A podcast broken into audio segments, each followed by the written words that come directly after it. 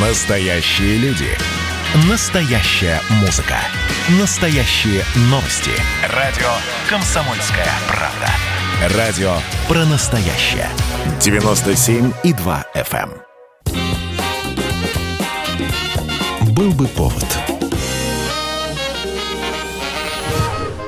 Здравствуйте, я Михаил Антонов, и эта программа «Был бы повод» и рассказ о событиях, которые происходили в этот день, 10 июня, но в разные годы.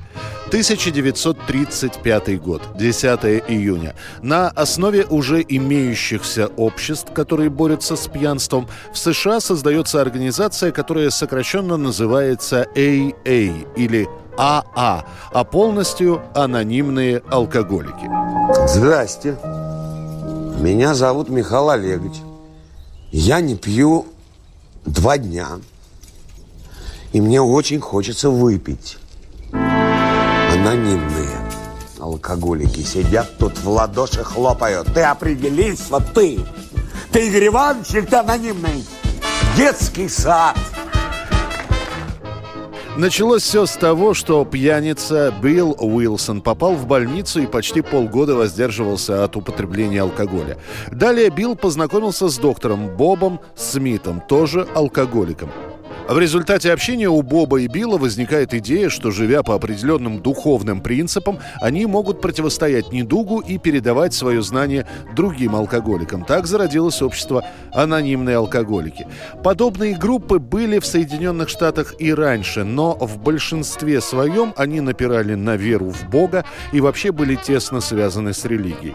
В анонимные же алкоголики мог вступить любой человек с любыми политическими и религиозными взглядами.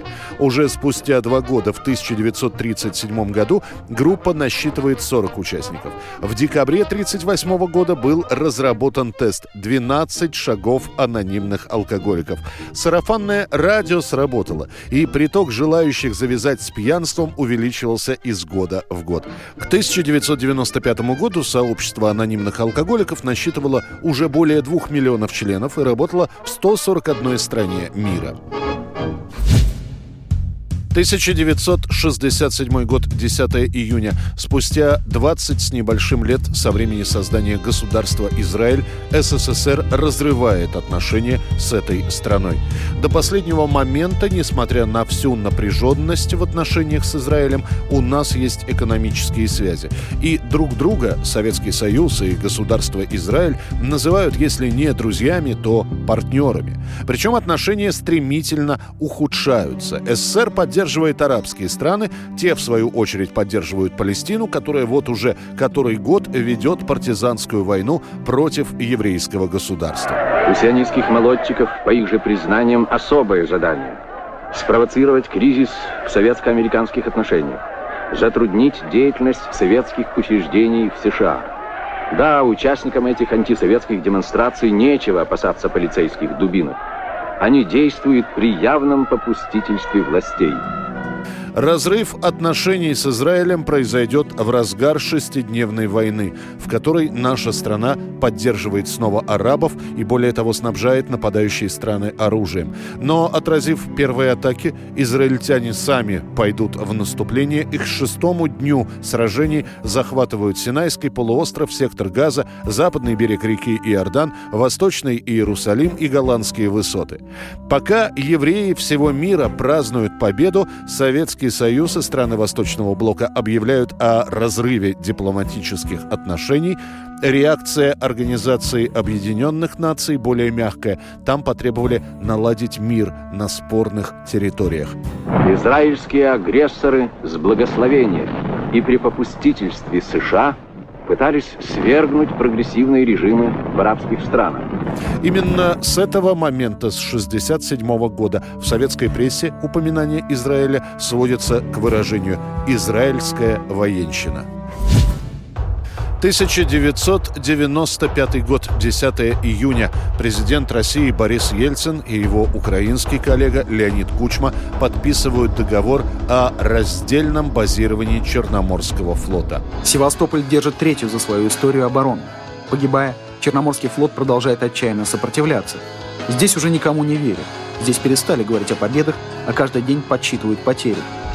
Украина и Россия уже 4 года живут самостоятельно. Однако до последнего момента вопрос о том, кому и в каком объеме принадлежит Черноморский флот, не решен. Точку решено поставить именно в 95-м.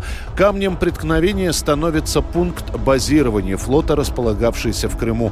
Эта территория стратегически важна. Там находятся удобные бухты и аэродромы, а также средства ПВО.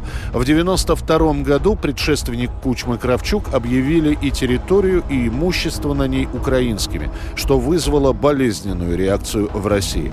В итоге в 95-м удастся договориться о следующем. Российской стране достаются 400 кораблей, более 160 единиц авиационной техники. Пунктами базирования выбраны Севастополь, Феодосия и Николаев. Украине достаются 30 боевых кораблей, одна подводная лодка, 28 судов обеспечения, всего 67 единиц техники. Также Украина получает 90 боевых самолетов самолетов. Желающие принять украинскую присягу выйти из строя. Помимо этого, Украина получает от России 98 миллионов долларов в год за аренду крымских баз. И это все помимо полумиллиарда Украине в качестве компенсации за раздел флота. 2004 год, 10 июня, на 74-м году жизни в своем доме, так и не оправившийся после осложнений, появившихся после операции на бедре, умирает музыкант Рэй Чарльз. За свою жизнь он запишет более 70 альбомов и получит 11 премий Грэмми. Рэй Чарльз сможет перебороть наркотическую зависимость, стать отцом 12 детей и сделать так, чтобы жанр церковной музыки госпел стал популярным в США, причем на эстраде. В одном из своих последних интервью Рэй Чарльз скажет «Я не буду жить вечно. Ума, чтобы это понять, мне хватает. Дело не в том, как я долго буду жить. Вопрос только, насколько красивой будет моя жизнь». Это была программа «Был бы повод» и рассказ о событиях, которые происходили в этот день, 10 июня, но в разные годы. Очередной выпуск завтра. В студии был Михаил Антонов. До встречи.